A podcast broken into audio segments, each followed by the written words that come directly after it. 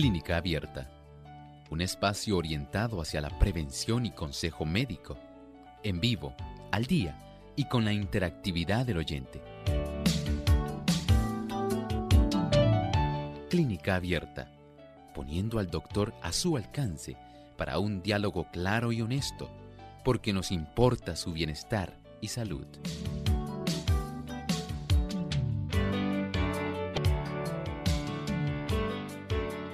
Ha llegado el momento de usted hacer su consulta en nuestro programa de clínica abierta. Les invitamos a participar. Desde ya pueden comunicarse llamando a nuestras líneas telefónicas.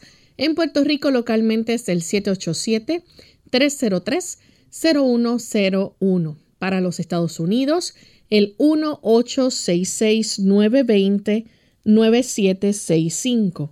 Para llamadas internacionales libre de cargos, el 787 763-7100 y el 787-282-5990.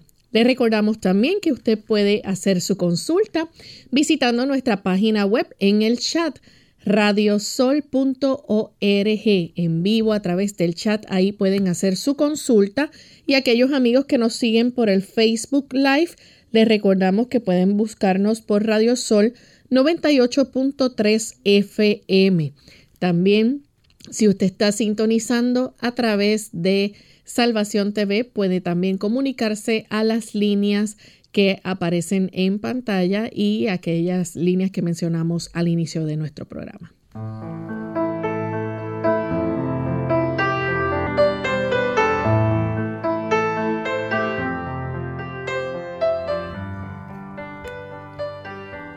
Bien, estamos muy contentos amigos de poder compartir en esta hora con cada uno de ustedes en este espacio de salud, el que han hecho su favorito. Agradecemos la sintonía fielmente que nos brindan y saludamos con mucho cariño a todos aquellos que ya se encuentran conectados en nuestro programa. Como todos los días, me encuentro aquí en compañía del doctor Elmo Rodríguez, quien estará contestando sus preguntas. Saludos, doctor. Saludos cordiales, Lorraine. Saludamos también al equipo técnico y con mucho gusto a todos aquellos que se han enlazado hoy aquí en Clínica Abierta. Estamos felices de tenerles en compañía y en realidad deseamos que usted pueda tener ese beneficio de interactuar con nosotros a lo largo de estos 60 minutos. Así es, y queremos enviar saludos a todos los amigos que nos escuchan en otras partes del mundo a través de las diferentes emisoras que retransmiten nuestro programa. También queremos saludar a los amigos que nos escuchan en la República Dominicana a través de Radio Amanecer, Master 106.9 FM en Puerto Plata, La Voz Celestial 1670, Servicio FM 107.9 FM en Villa Sonador Bonao. Así que para ustedes un gran saludo desde San Juan, Puerto Rico y también para todos aquellos amigos que nos ven a través de Salvación TV y en el Facebook Live. Bienvenidos sean todos. Vamos en este momento entonces a escuchar el pensamiento saludable. Además de cuidar tu salud física, cuidamos tu salud mental. Este es el pensamiento saludable en clínica abierta.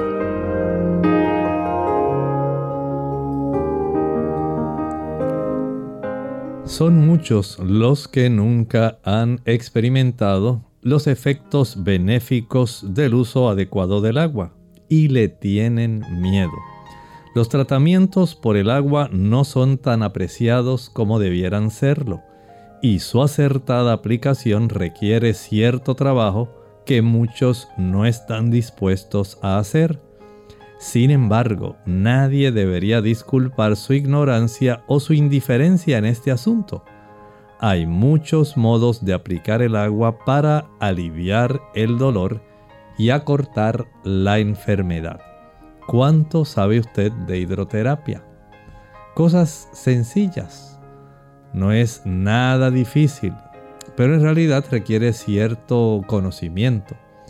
Y hay tantas formas útiles de poder utilizar el agua, alternando la temperatura usándola en diferente tiempo, tanto interna como externamente. Es muy beneficiosa y cuando aprendemos el uso variado, el uso efectivo y diverso que tiene para muchas condiciones, usted se asombrará en saber que en realidad hay terapias de agua, hidroterapia, incluso hasta para el cáncer. Tenga eso en mente. Hay cosas que son útiles, importantes, aunque sencillas, pero funcionan. Y con ese pensamiento damos introducción entonces al programa en el día de hoy. Estamos listos para comenzar a recibir sus llamadas, sus consultas. Recuerden ser lo más breve posible para que brindemos la oportunidad a otras personas también de poder hacer su consulta. Vamos entonces con eh, las llamadas. Les recordamos que nuestro cuadro ya está disponible. Pueden comenzar a llamar en este momento. No tenemos a nadie ahora mismo, así que aprovechen la oportunidad para que se puedan comunicar al programa y hacer la consulta. Pero tenemos a través del chat a Ana de la República Dominicana. Ella pregunta qué beneficios tiene el cenar temprano en una persona mayor y qué recomienda que sea adecuado. Bueno, el cenar temprano en una persona mayor, especialmente si esta persona está un poco sobrepeso, es que pueda dejar descansar aún más sus órganos digestivos. Y es que hay algunas personas que, aunque sean mayores, todavía siguen cuidando la hortaliza, siguen haciendo trabajo bastante pesado que le solicita la ingesta de algunas calorías extras. Si va a cenar, hágalo temprano, digamos entre 5 y 6 de la tarde.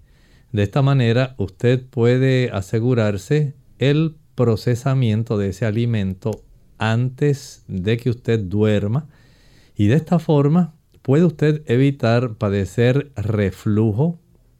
A veces el tipo de reflujo que se desarrolla puede afectar el esófago causando esofagitis. En algunas personas el no completar una digestión adecuada puede facilitar también muchos gases abdominales, molestias estomacales, sensación de llenura y en muchos casos puede facilitar el que usted no concilie un sueño adecuado, ya que una digestión incompleta puede estimular hasta el desarrollo de pesadillas.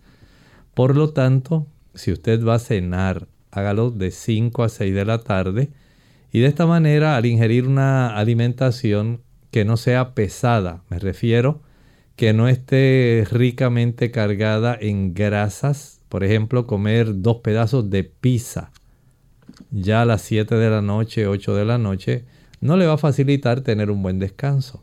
El que usted coma una lasaña o coma frituras en la noche tampoco le va a facilitar un buen descanso. El comerse un churrasco o comer, digamos, una pechuga de pollo a eso de las 7 de la noche con papas y ensalada, tampoco le va a facilitar un buen descanso. Trate de cenar liviano y temprano. De esta manera, usted se puede beneficiar y si usted es de aquellas personas que es más bien de hábito sedentario y encuentra que con dos comidas al día les resulta suficiente, entonces de la bienvenida a dos comidas al día. Tenemos entonces la llamada de Laura que se comunica de Atorrey. Adelante, Laura. Ajá, yo quiero saber, porque yo soy, ¿verdad?, bastante dormilona, soy bien vaga para arrancar en la mañana y escuché decir que no era bueno el café y el chocolate. Entonces, ¿qué, qué bebida yo puedo tomar en la mañana que me dé energía? Bien, en la mañana usted sí puede no solo tomar una bebida, usted debe comer una buena comida. Eso es lo que le va a dar energía, porque el café y el chocolate más bien son estimulantes, contienen cafeína, son aminas que van a tener un estímulo que ayuda especialmente el café, la concentración de una taza de café de aproximadamente 90 a 120 miligramos de cafeína por taza Una taza de chocolate contiene unas 30 a 35 miligramos de cafeína más la teobromina que contiene. De esta manera pueden sí estimular, pero después van a deprimir. Y usted lo más que necesita es un buen estímulo calórico, porque usted va a ejercer funciones, va a ejercer actividad. Y no es suficiente con que usted tenga una chispa que encienda. Usted necesita que el motor siga caminando. Y para eso necesita un buen desayuno que contenga, por ejemplo, un plato de cereal integral acompañado de abundante fruta y de alguna cantidad de semillas, nueces, almendras. Si además desea tener un poco más de energía, puede ingerir media taza de café de garbanzos tostados o de cereal tostado y lo puede acompañar de alguna rebanada de pan con mantequilla de maní.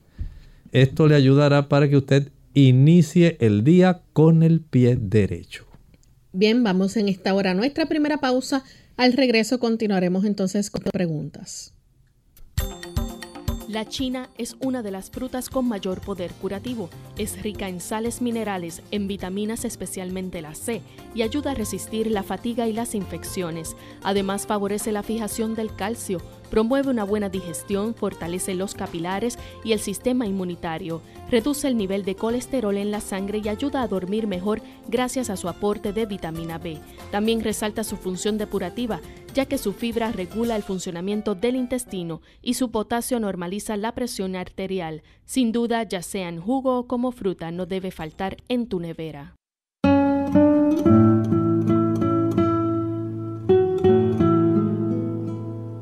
Si un hombre tuviera tantas ideas durante el día como cuando sufre de insomnio, amasaría una fortuna.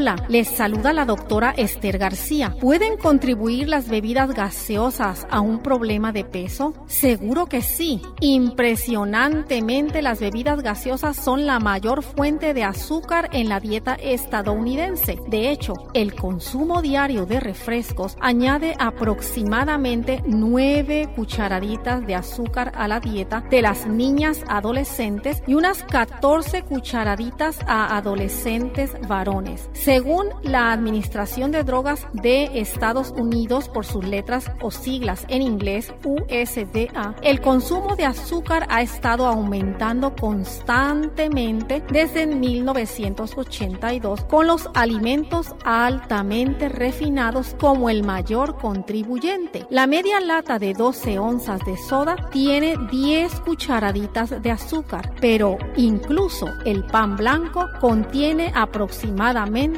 tres cucharaditas en cada rebanada. ¿Cuánta azúcar está envuelta en una lata de refrescos? Y se sabe que estudios recientes revelan que la concentración elevada de azúcar refinada en nuestra sangre deprime nuestro sistema inmunológico. ¿Qué bien haríamos en mantener en nuestra mente la promesa que se encuentra en Primera de Corintios 10:31?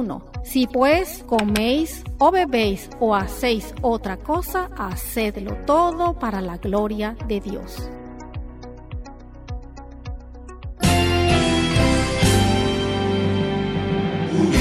Unidos, unidos,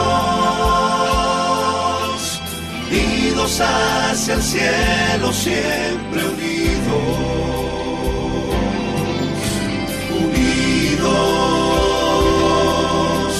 unidos,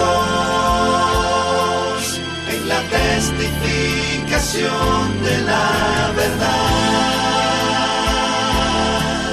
en la testificación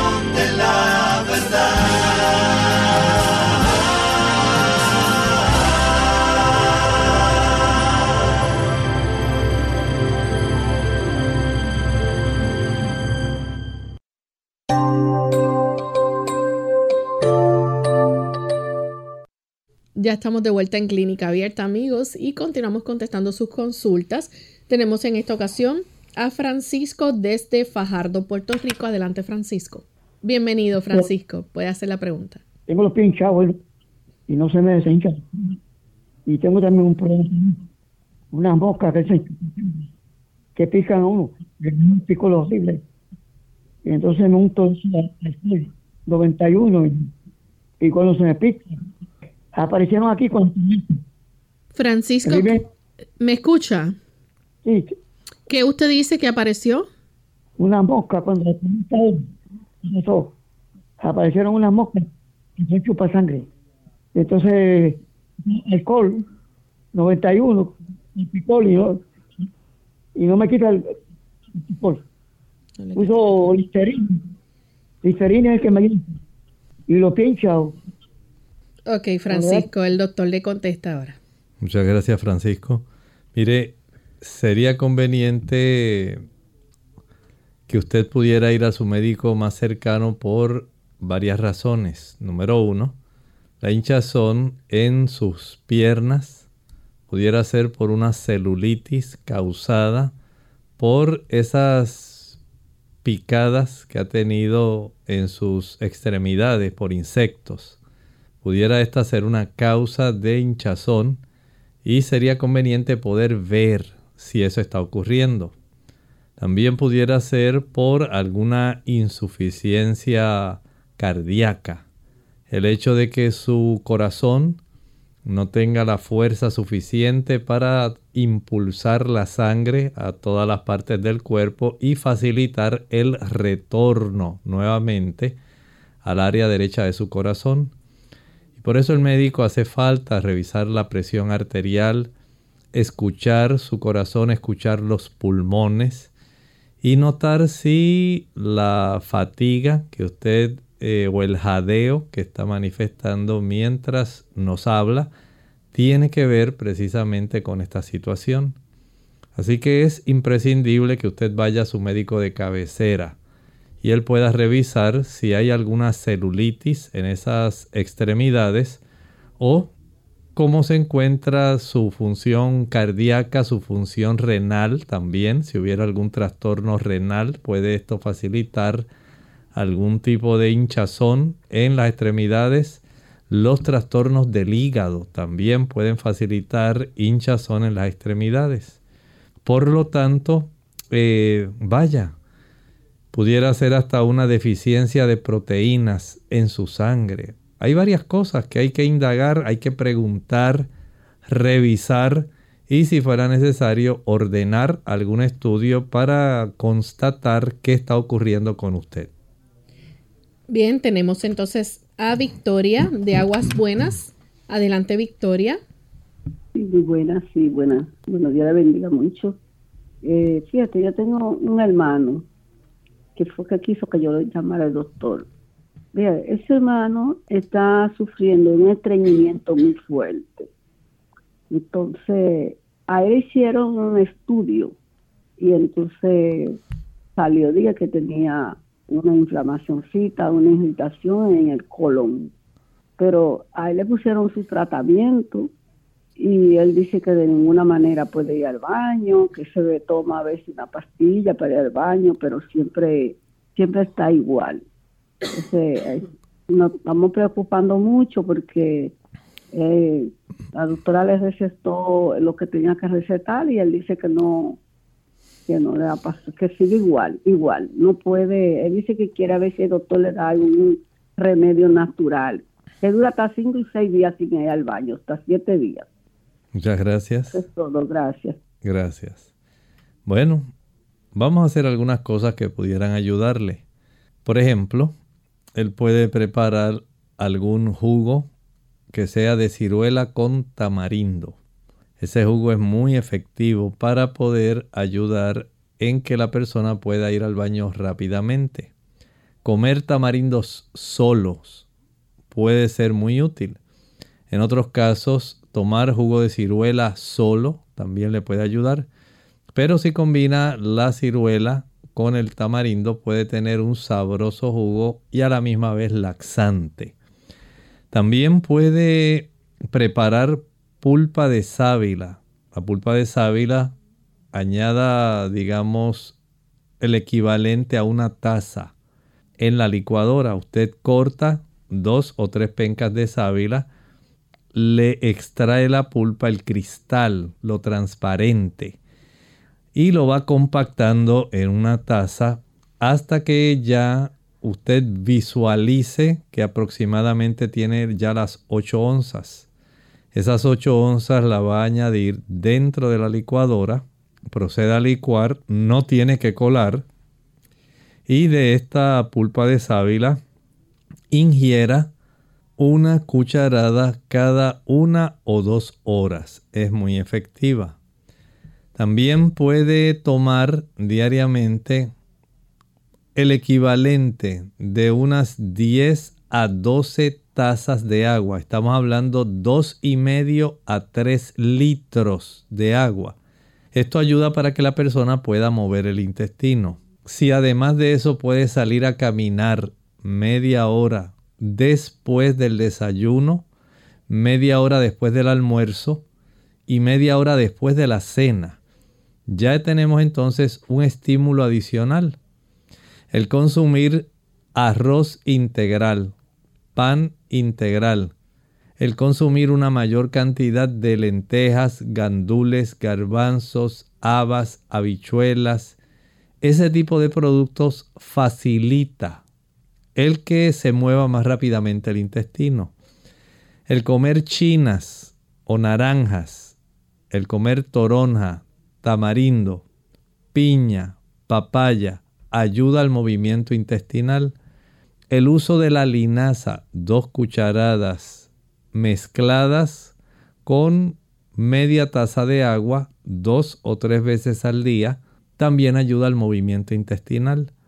O sea, hay que indagar todas esas cosas, más hay que saber, por ejemplo, si está en un tratamiento para alguna condición, algunos medicamentos pudieran también producir estreñimiento. De ahí entonces se hace imprescindible que la persona sea vista por su médico, le pueda preguntar, pudiera haber algún tipo de trastorno adicional eh, en el desarrollo de divertículos y esto pudieras con una consulta determinarse y poder ajustarse. Pero es necesaria que la persona vaya a consulta con su médico de cabecera. Bien. Tenemos entonces ahora a Neri de Estados Unidos. Adelante Neri con la pregunta. Hello. Bienvenida. Sí, buenas tardes. Buenos días. Igualmente. ¿Puede hacer la pregunta, Neri? Sí, yo estoy llamando al doctor porque ayude en algo de que me diagnosticaron que tenía bronconeumonía y que yo tenía muchas flemas en los pulmones. A ver si el doctor me podía dar y que se me da el aire también. A ver si me podría decir algo que podría curar o algo. Y por favor, si no me cierran, porque le estoy llamando desde el teléfono. Gracias. Muchas gracias. Mire, el usar un buen jarabe hecho por usted en la casa, por ejemplo, puede echar en la taza de la licuadora una taza de pulpa de sábila, una taza de jugo de limón puro, una cebolla morada, violeta, lila, completa, finamente picada, cuatro dientes de ajo, algunas ramas de berro, un rábano y añádale unas 4 a 5 gotas de aceite de eucalipto. Proceda a licuar y una vez licue, si gusta, le puede añadir 2 onzas de miel de abejas si prefiere usarlo sin la miel, no hay problema. De esta manera, usted al consumir una o dos cucharadas, básicamente cada dos o tres horas, le ayudará en el proceso de expectoración y de desobstrucción de sus vías respiratorias bajas. Bien, tenemos entonces la próxima consulta que la hace Ibelisa de la República Dominicana. Adelante, Ibelisa. tardes. Buenos días, doctor. Buenos días. Buenos días, doctor. Mi pregunta es, tengo un nieto de siete años que se ha puesto como... Y Belisa, necesitamos que haga la pregunta, por favor, no escucha Como petrificado, así malito, y le diagnosticaron que era... Sí, el nieto que ha presentado como vómito, se ha quedado como, como petrificado y le dijeron que era epilepsia. Yo quiero saber que él ve mucha televisión desde que tiene menos de dos años. Si eso pudo haberle causado eso es epilepsia, ¿qué debemos hacer con él? Gracias. Hay algunos tipos de epilepsia eh, que se le llama, por ejemplo, crisis de ausencia. En estas la persona no tiene ese típico episodio donde ocurren los movimientos incontrolados, sino más bien la persona se ve como si estuviera ida. Está presente pero no parpadea, básicamente no dice nada y no reacciona. Esto a veces puede ocurrir por algunos segundos y sin embargo se ha catalogado como un tipo de epilepsia. Y esto pudiera haber varios factores. Entre ellos, por ejemplo, una sobreexposición a los medios de comunicación, especialmente el estar viendo directamente eh, el monitor de algún instrumento, puede ser un teléfono móvil, puede ser una computadora, y esto puede tener una influencia. Recuerde que este tipo de pantalla emite ciertas longitudes de ondas que pues se utilizan para la comunicación en sí pero tienen un efecto también en el sistema nervioso. Lo ideal es que además del neurólogo le den seguimiento a esta persona eh, para saber si solamente es algo casual o fortuito de acuerdo a su edad o si en realidad hay alguna lesión que se haya desarrollado a nivel del sistema nervioso central y que pudiera estar causando este tipo de disparo anormal. Pero como único se sabe esto es llevándola a su ginecólogo, perdón, al neurólogo, perdón, dije ginecólogo al neurólogo. De esta manera se puede hacer una evaluación completa y se puede tener una mayor precisión. Vea si le han requerido hacer algún diario para poder eh, tener una evidencia de con qué frecuencia se da el episodio de ausencia, cuánto tiempo le dura. Y esto le puede servir al médico, a este neurólogo, para tener una idea bastante precisa si hay que medicar a esta persona o no. En algunos casos se ha encontrado que cuando hay una fluctuación bastante severa de el nivel de glucosa sanguíneo se pueden desarrollar episodios que son, eh, digamos, asíncronos de el disparo eléctrico dando lugar a ese trastorno de las ondas que se registran en un electroencefalograma. Cuando no hay un suplido adecuado del combustible principal de las neuronas y de la glía, que es la glucosa, especialmente cuando se consumen muchos dulces, que ocurre un índice glicémico alto súbitamente, pero después desciende. Cuando no hay un patrón constante de alimentación que supla de una manera adecuada, por ejemplo, la glucosa proveniente de carbohidratos complejos. Esa incapacidad del cuerpo de manejar con estabilidad la cantidad de glucosa sanguínea puede facilitar el trastorno de una incapacidad por parte de las neuronas para obtener la cantidad de combustible que necesitan y pueden desarrollarse entonces trastornos en cuanto a la calidad y cantidad de disparos eléctricos y dependiendo de la zona de la corteza cerebral que se afecte, entonces ocurre este tipo de manifestación. Pero lo ideal, si usted puede brindarle, además del tratamiento que se le está brindando en eh, el médico que le atiende, si le puede dar una alimentación que sea más rica en carbohidratos complejos, en frutas. No estoy hablando de productos que tengan azúcar, eso no. Jugos, bombones, maltas, refrescos, helados, galletas, bizcochos, paletas, flanes, chocolates. Eso no es lo que necesitamos. Eso sube y baja los niveles de azúcar muy rápido y muy abruptamente, tanto el ascenso como el descenso. Lo que queremos es estabilidad química en cuanto al combustible, la glucosa.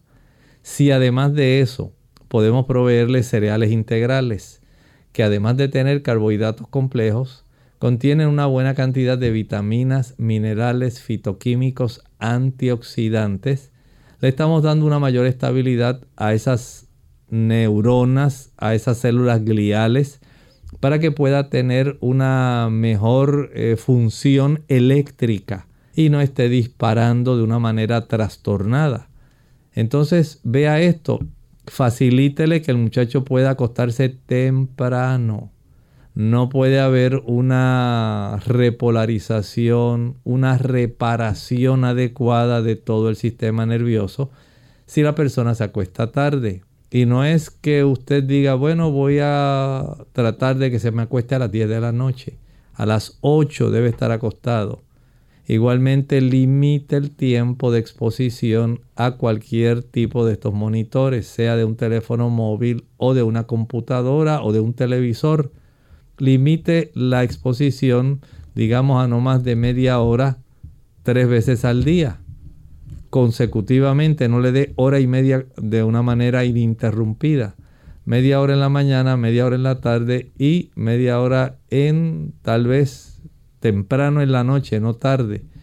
Y de esta manera se puede ayudar más a este joven o a este niño.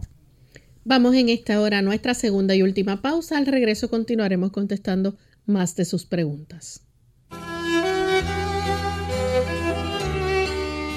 ¿Quién es Jesús? El que hace sonreír al que sufre. El que defiende al perseguido. El que busca al pobre y humilde el que no teme al poderoso, el que amonesta al rico, el que consuela al triste, el que siembra la paz, el que perdona y enseña a perdonar, el que no se vende, el que a todos exige por igual, el que da esperanza al desesperado, el que no apaga la mecha humeante ni rompe la caña cascada, el que da la victoria al justo el que te lleva más allá de la muerte, el que condena toda clase de discriminación, el que es más fuerte que la muerte, el que a todos salva, el que ama a todos hasta el extremo de morir por ellos, el que no dejará morir para siempre al que ame, el que pedirá cuentas de lo que sobra y saldará las cuentas de quienes les falta, el que es luz, el que es camino, verdad y vida. El que finalmente te llevará al reino de los cielos.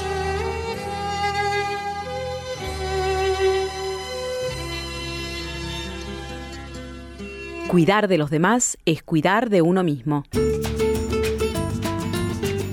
Hola, les habla Gaby Zabalúa en la edición de hoy de EARP Viva, su segunda juventud en la radio, auspiciada por EARP. Si eres proveedor de cuidados de un pariente mayor y deseas mantenerlo sano, es bueno saber que el estrés es el responsable de un gran número de visitas al médico. Problemas en las arterias coronarias, el cáncer, accidentes y enfermedades respiratorias pueden ser producto del estrés, cuando éste se prolonga por largos periodos de tiempo. Ya que sufrir de estrés no solo afecta al adulto mayor que recibe los cuidados, sino también a su proveedor, es conveniente practicar técnicas para controlarlo. Lo principal es deshacerse dentro de lo posible de las circunstancias que lo producen y posteriormente desarrollar resistencia para impedir que la tensión te baje el estado de ánimo. Según expertos, la manera en que percibes el medio ambiente y la actitud que empleas para lidiar con las circunstancias externas son factores que detonan el estrés. De igual modo, las relaciones interpersonales juegan un papel importante. En el caso de proveedores de cuidados y su pariente mayor, la relación en sí puede ser muy estresante para ambos. Sin embargo, para romper el ciclo, empiecen el día con una rutina de ejercicios liberadores de tensión.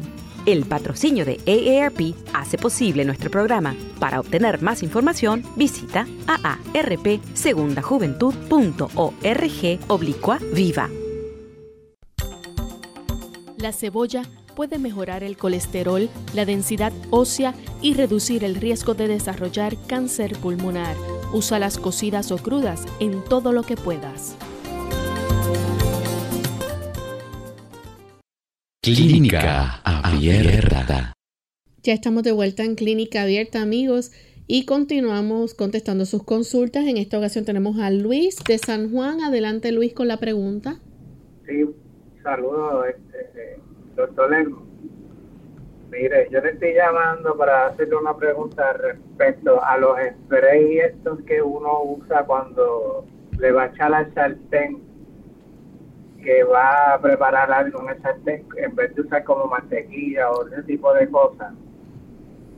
Ese tipo de spray es saludable. Gracias, le escucho. Muchas gracias. Bueno, recuerden que este tipo de producto siempre va a tener algún conservante y algunos otros estabilizadores para poder facilitar el que no se adhiera el producto directamente a la superficie del sartén, por ejemplo, que la persona está utilizando. En ese sentido, pudiéramos decir que algunas personas por conveniencia les resulta práctico, pero no es necesario. Usted puede añadir un poquito de aceite de oliva, lo puede regar con alguna servilleta que usted agarre entre sus manos y la vuelva así como una bolita. Y con eso usted puede regar esa, esa cantidad de aceite de tal manera que para fines prácticos le ayuda, pero no tiene las sustancias estabilizadoras y conservantes que contiene ese tipo de sustancias que se encuentra en ese, esa lata. Bien, tenemos entonces la próxima llamada la hace Pedro Brito de, perdón, tenemos un anónimo. Adelante, anónimo. Buenas, Dios me le bendiga a todos. Bienvenido. Una pregunta, mi esposa salió con hígado graso, eh, clase 3, creo que categoría 3. Eh, por favor, si me podría dar alguna información eh, que podemos hacer en este caso. La escucho por aquí, por el teléfono. Muchas gracias. Muchas gracias. En primer lugar, que baje peso. Si no baja peso, no se va a ayudar, ya sea que esté sobrepeso o que esté obesa. Mientras esté por encima de 25 en el índice de eh, masa corporal, va a tener una mayor probabilidad de desarrollar este problema. El uso también de productos azucarados, jugos, maltas, refrescos, bombones, helados, paletas, bizcochos, galletas, flanes, chocolates, eso facilita que los triglicéridos aumenten. Mientras mayor es la cifra de triglicéridos, mayor entonces es la cantidad de daño que puede desarrollarse a nivel del hígado. El consumir productos fritos también eleva mucho los triglicéridos. El utilizar abundante aceite, aunque sea aceite de oliva prensado en frío, extra virgen, aceite de coco, aceite de pepita de uva, aceite de cártamo, de canola, cualquiera de ellos, cualquiera, hasta aceite de aguacate, puede con el tiempo, mediante un uso prolongado, facilitar el desarrollo de este problema. Así que si queremos revertir esta situación, evitar que vaya esto progresando en dirección de la fibrosis hepática y de la cirrosis eventualmente, necesita entonces cuanto antes iniciar un proceso de ajuste. Nada de frituras, nada de quesos, ningún producto azucarado, porque lamentablemente el asunto va a continuar, no va a tener mejoría y lo que va a hacer es empeorar. Bajar peso, adquirir un peso adecuado, comenzar un proceso de ejercicio, comer exclusivamente dos o hasta tres veces al día, pero esa última comida debe ser liviana y que no tenga algún producto que sea grasoso. Los productos grasosos o fritos van a agravar la situación. Los productos que tengan bastante queso, que tengan huevo, empeoran todo. Así que inicie cuanto antes los cambios. Bien, tenemos entonces otra consulta.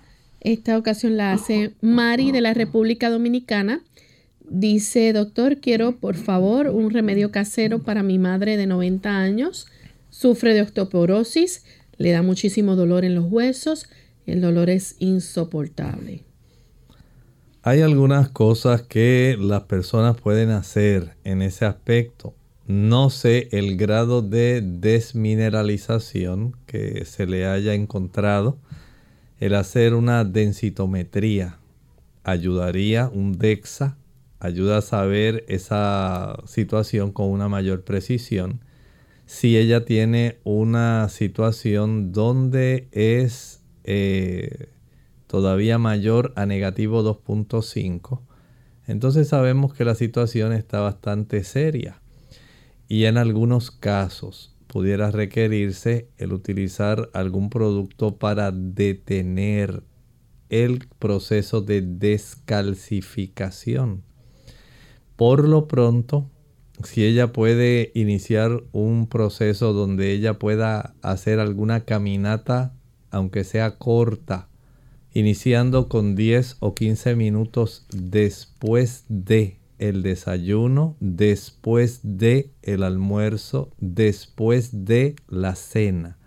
10 a 15 minutos sería aconsejable y si ella pudiera cargar algunas pesas de 2 libras, estoy hablando de un kilo, esto pudiera facilitar que el cuerpo solicite la absorción de una mayor cantidad de calcio, de una mayor cantidad de vitamina K, de una mayor cantidad de magnesio y de otras sustancias que van a tornar más denso el tipo de estroma, la matriz en sí de, la, de los huesos no es el útero en sí, sino que así se le llama la porción central básica, que pueda estar bien denso, pero es solamente si solicita el cuerpo esa densidad. No es solo por tomar ajonjolí que ya el hueso se va a poner denso. Si la persona permanece sentada, si la persona apenas eh, por alguna situación especial tiene alguna discapacidad que no le permite moverse, todo eso eh, es adverso. Mientras mayor sea nuestra exposición al sol, la actividad física y el consumo de este tipo de productos ayuda a mejorar. Por ejemplo, el consumo de sodas produce descalcificación. El consumo de café produce descalcificación el uso de antiácidos eh, para evitar los, los trastornos en sí de las personas que padecen gastritis, acidez estomacal, reflujo, hernia esofágica. Ese tipo de productos impiden la absorción del calcio y de otros minerales. El uso de leche de magnesia impide esa absorción igualmente y hay ciertos fármacos adicionales que pueden eh, impedir que la dama pueda estar absorbiendo una buena cantidad de las sustancias que necesita para mantener un hueso sólido y fuerte. Hacer este tipo de cambios y facilitar el que estos factores se puedan desarrollar adecuadamente es clave. Al igual de importante es saber la cifra de vitamina D. Si sabemos esto, mejoramos la ingesta de calcio, de magnesio y de vitamina K. El hueso se pone sólido, solo si el cuerpo lo solicita mediante alguna actividad física que pueda desarrollar diariamente. Bien, tenemos entonces a Zulma de Argentina. Le dice que le recomendaron ceolita, unas gotas para eliminar los metales del cuerpo. Quiere su opinión y si le sugiere otra alternativa. En realidad no le puedo opinar de la ceolita, no conozco ese producto. Sí hay algunas personas que eh, tratan de utilizar algunos productos para eliminar ciertos metales, no es que se eliminan todos. Algunas personas utilizan el romero y utilizan también la albahaca para ayudar en estos procesos pero no es que por el uso de ellos usted queda 100% libre de esos minerales pesados como plomo, mercurio. No tengo la información sobre la ceolita, pero trataría de buscarla para poder opinar.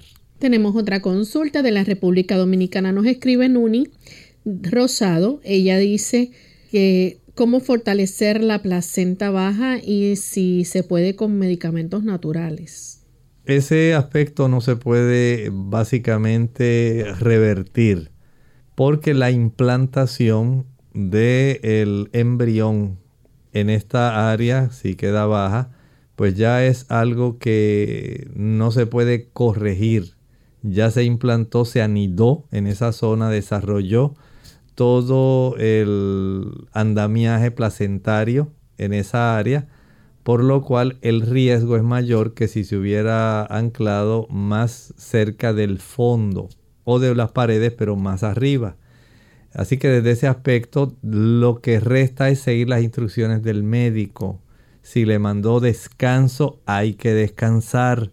Si le dice que no esté trajinando y haciendo tantas cosas y caminando para arriba y para abajo, sencillamente hágale caso a las indicaciones del médico porque este proceso de una implantación baja en el aspecto placentario, no podemos corregirlo ni aún con medicamentos de farmacia. Tenemos también otra consulta. Esta la hace María Félix. Dice que su madre es mayor, tiene 86 años, diabética, hipertensa, artrosis, osteoporosis, tiene quistes en el ovario izquierdo y dice, um, algo de calcificación uterina. Uterina, microsis renal bilateral y pregunta qué puede hacer, por favor.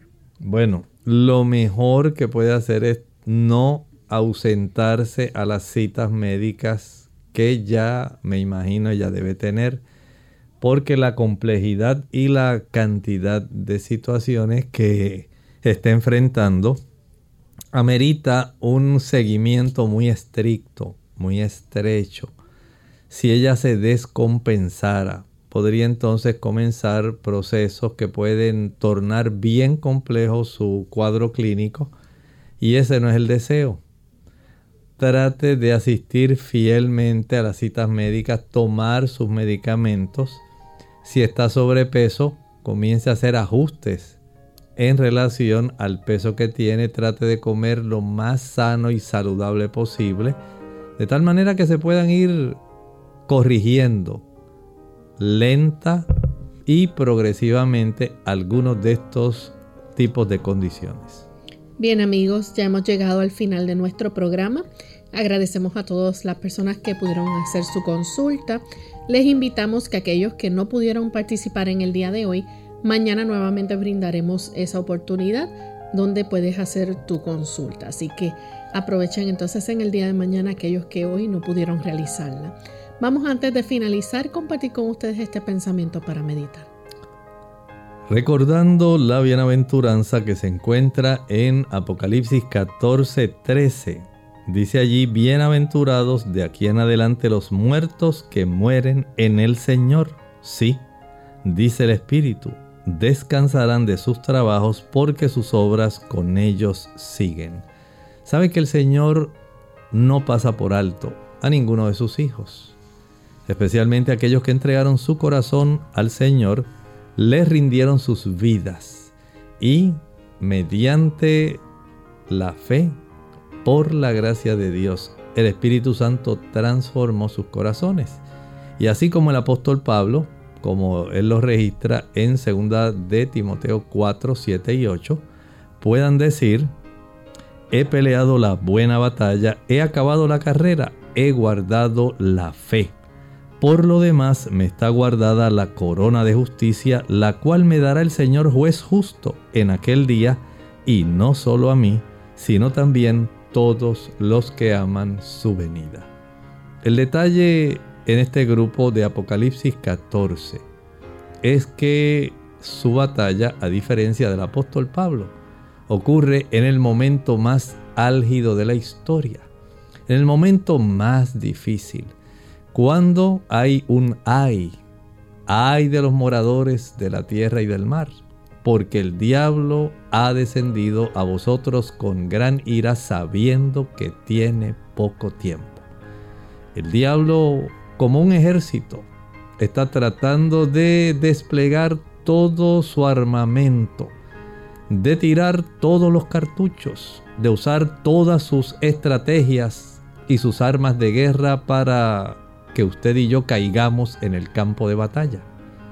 Pero así como el apóstol Pablo, podemos pelear la buena batalla de la fe. Porque hay una corona que nos aguarda, no porque usted la merezca, sino porque usted se amparó en la sangre de Cristo, le entregó su vida y vivió para Él. Bien amigos, nosotros entonces nos despedimos y será hasta el siguiente programa de Clínica Abierta. Compartieron con mucho cariño el doctor Elmo Rodríguez Sosa y Lorraine Vázquez. Hasta la próxima.